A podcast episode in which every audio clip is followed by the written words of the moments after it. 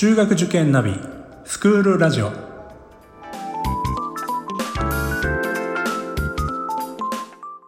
スクールナビゲーターののびるです。この番組は中学受験を目指すご家庭に学校の先生からの生の声や受験に役立つ情報をお届けするラジオです。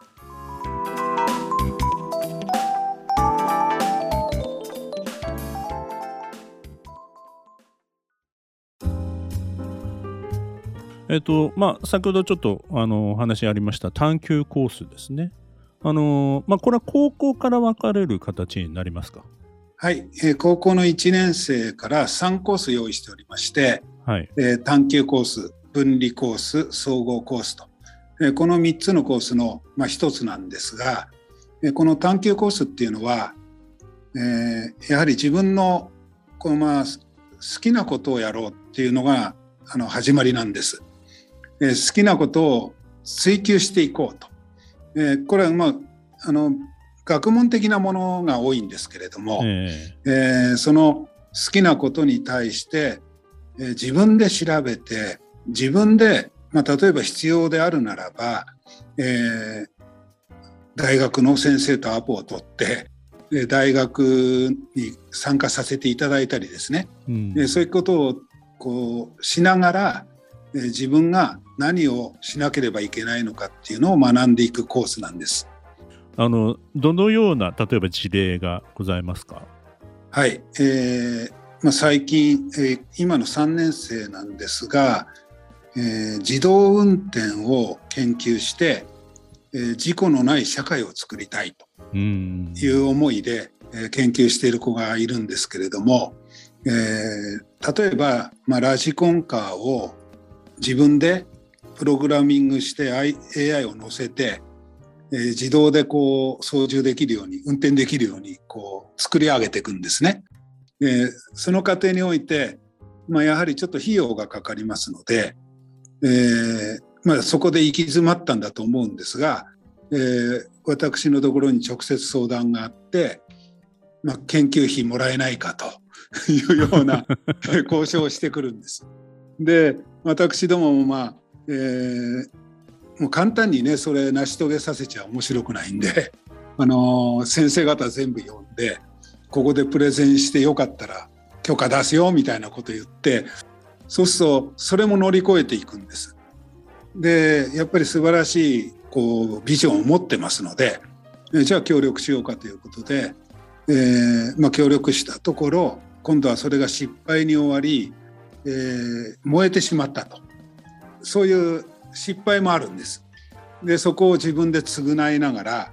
やっていくんですけれども、その結果やはりどうしてもこう行き詰まるところがあってそこは今度自分で埼玉工大の、先生にアポを取って、プログラミングのところで少し、ご指導をいただいて、さらにそれをあのいいものにしていったということで、えー、彼は今これをさらに成し遂げたいあの深深く追求していきたいっていうことで、えー、東京大学ですね、ねそちらの、えー、学校選抜型の推薦で、えー、今結果を待っているような状態です。あでもあの今のお話聞いてて何でも OK っていうことじゃなくてちゃんとそこにハードルがあってそれを乗り越えたりあるいはまあ失敗をしてもまあ、あのそれを良い経験にさせていくっていう、まあ、そういったあのことも狙いとしてはあるわけですよね。そうですあのおっしゃる通りであのやはりこれからの社会で求められるのは、えー、そのこのないものを作り上げていく力とかえー、答えのないものに挑戦していくとか、えー、そういうこともあるんですけれども、えー、失敗を恐れずチャレンジすることだと思うんですね。はい、で、まあ、もっと言えばそれを何度でもやれる強さだと思うんです。心の、えー、自分が失敗した時にへこたれずに前へ進もうとするその強さ、えー、それはやはり失敗という経験をしていかないと身についていかないと思うんですね。はい、そうですね。そういうことをより多く体験できるように、えー、先生方も指導を工夫されております。まあ、そういうのって本当に社会に出る前だからこそ結構失敗をしてもまだあの許されるというかチャンスが何度もあるっていう中学生とか高校生の時代あるいは大学生でもそういうところで、まあ、あの失敗経験をさせるっていうことがすごい大事になってる今時代ですよね。そうですね。あの本当にこう、まあ、スポーツなんかやってる方々はそのもう失敗の連続を経験してくると思うんですけれどもそうですね、うんはい、なかなかそれを、えー、肌で味わうっていう、えー、チャンスがないと思うんですね。うん。やはりそれを、えー、こう体験させてあげる。そそれこそが中学校であり高等学校なのかなというふうに私ども思ってまして、えー、もう本当に在学中にあの意味のある失敗をいっぱいしてもらって、えそれを乗り越えてもらえたらなというふうになるほど、はい、思ってます。まあ、スポーツでは経験できてたあそういったことでも学問とか学びにおいては、まあ、これまでっていうのは失敗しないように失敗しないように周りの大人がそうさせてしまってたっていうことが事実としてありますから。ありますね。はい、はい、だから成績のやはりあの上位をずっと走っているお子さんっていうのはえー、逆に言うとそこから下がることができないくなってしまうんですね。はいはいえー、あの成績の順位がちょっとでも下がるとそこで悩んでしまうような、えー、そういうようなことがやはりすごく問題ですし試験やったらいい時もあれば悪い時もあるんであってその悪い時これを失敗と捉えて前に進んでいけるようなそういう心を持ってればいいと思うんですね。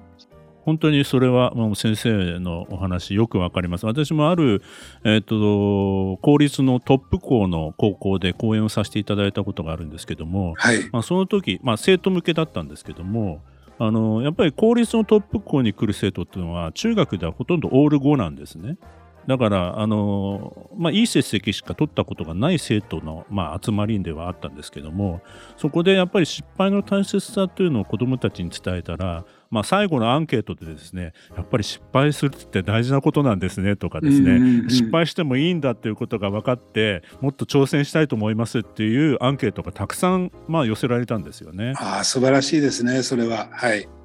だからやっぱりどうしてもやっぱり優等生でなきゃいけないみたいなところっていうのが子供のそのまああの狭い社会の中ではどうしてもそれが縛りになっててなかなか挑戦できないっていうか自立できないっていう部分、まあ、こういったことがやっぱりこれまでの,、まああの教育のシステムとしては良かったんだと思うんですけどもやっぱり子供の心っていうところに焦点を当てた時にやっぱりもうちょっとこの今の時代に合わせたあの新しい教育が必要になってきていると。いうふうに、まあ、すごく感じます。はい、私もそう思います。あの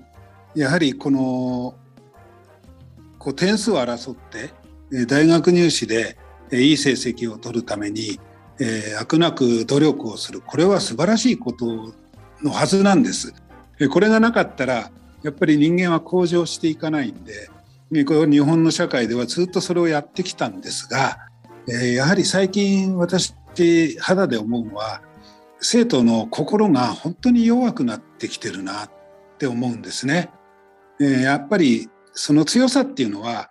何もそうこう武田しさとかそういうことではなくて、えー、心の強さであって、えー、ちょっとやそっとの失敗ではめげないぞっていうものをちゃんとこう構築していかないと、えこれからの社会において失敗の連続ですから、えそれを乗り越えていけないですよね。もう失敗からしか学べない世の中に今後はなっていくんだと思うんですね。はい。もう誰も経験したことのないことがたくさん起きていますから、現在も。はい、その通りだと思います。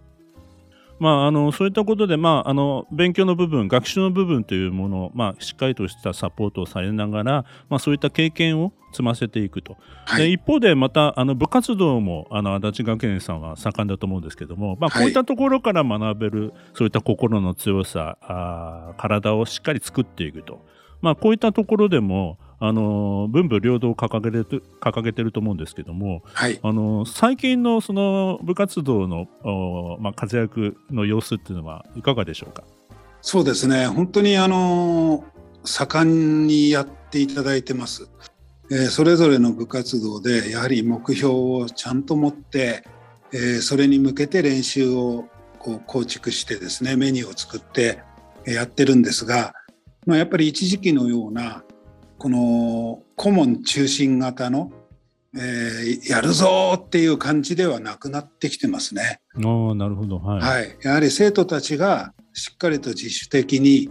えー、その目標をクリアするために何をなすべきかっていうことが、えー、分かってきてくれるような気がしますし、まあ、何よりも今私たちが一番部活動で大切にしているのはあの部活動をやっていない生徒え教室にいる自分これが評価されないと、えー、誰も応援してくれないぞというようなことを言いながらですね、えー、そういうこの集団の中にある自分っていうものをしっかりと学べるような雰囲気になってるような気がします。あの男子校の良さっていうのは、まあ、いろんなタイプのお子さんが集まっているもちろん勉強も一生懸命やる子もいるしスポーツで頑張る子もいるし、はい、まあ、もしかしたらあのその、えー、ロボットに夢中になってるような、まあ、周りからするとオタクっぽい子もいるかもしれませんけど、はい、まあ、そういった中で、まあ、お互いを認め合ってるっていうか、まあ、居場所がしっかりあるっていうのは男子校の良さではないかなっていう。あの私も男子校出身なんですけども。そうですね、はい、まあ、そういうふうにもあのいろんなあの男子校の先生からも伺っててもそんなあの、えー、感想を持ってるんですけどもやっぱり足立学園さんでもそういったあ様子って見受けられますか？もうおっしゃる通りですね。で最近本当にあのスポーツも強いんですけれども、えー、文化部もすごく増えてきてまして、えー、まあ先ほど出たようなお話で言うならば鉄道研究部っていうのがあるんですね。えー、これはもう、ね、はい、ものすごい人気で、えー、やはりこう一人一人話聞くと、えー、その道では本当にこう本当探求力っていうんでしょうかね。あの好きこそものの上手なれなんですけれどもあの全国の駅全部言えたり そういう子もいるじゃないですか。あの香港にもいるんですけれども、えー、そういうことってすごい素晴らしいことで、えー、やはりあの運動バリバリでやってる生徒もそういう子をなんか認めてますしあのやっぱりそれぞれに好きなことって違くてよくて、えー、それに対して一生懸命になれるっていうことが素晴らしいことなのかなっていうのは、まあ、本校でも、えー、それは本当に実践されてると思います。なるほど。まあ、鉄道研究部の子どもたちはそういったあの全国のその駅名とかも言えたりする中で地方のそういった地理とかあの歴史とか風土とかにも詳しくなっていったりするので、はい、あのまあ間接的って言いますかねあのすごい他にもこう視野が広がって勉強にも生かされていくんですよね。絶対そうだと思います。あの本当にそれこそ社会に貢献できる力を持ってるんですね。もうそういうポテンシャル持ってますんで期待できると思います。そうですね。まあそういう意味でも、はい、あの、まあ基礎基本というか土台の大切さというのは、まあそういった必要なものを、あの好きなものでできたら最高なんですよね。最高ですね。はい。はい。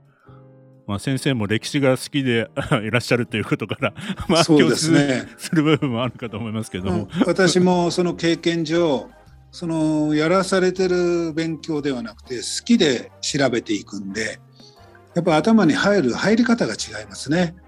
本読んでてもどんどん入ってきますし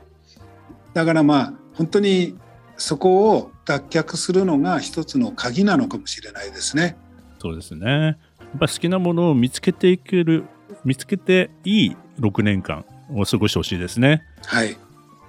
ありがとうございます。では先生、あの最後にあのこれから受験を考えられている、まあ、保護者の方、えー、そういった方にちょっとメッセージをいただけたらと思います。はい、えー、もう本当にお子様方はすごい力を持ってますし、えー、いろいろな能力これが秘められている状態だと思うんですね。ですからそれを信じてあげて最後までお子様を支えてあげていただければお子様の未来っていうのは必ず開けてくると思いますので私どもとしてはそれを全力で支えますのでぜひですね、えーまあ、お子様と、えー、教師と保護者が一丸となってお子様の幸せを未来の幸せを願っていけたらなと思ってますので、ぜひ子供を信じて最後まで応援してあげていただきたいと思います。はい、ありがとうございました。えー、今回は足立学園中学校高等学校の校長先生でいらっしゃいます、えー、井上先生にお越しいただきました、えー、ありがとうございました。ありがとうございました。どうもありがとうございます。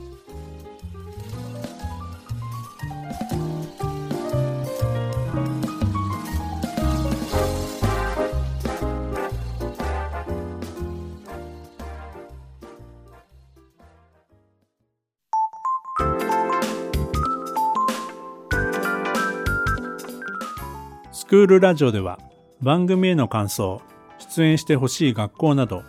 皆様からのお便りをお待ちしております。また受験に関する質問や相談にもお答えしていきますので概要欄の Google ホームからお気軽にお寄せください。Apple、Amazon、Google、Spotify などの無料のポッドキャストアプリで購読やフォローなどのボタンを押していただくと更新情報が届きますので便利です。それでは次回もスクールラジオでお会いしましょう。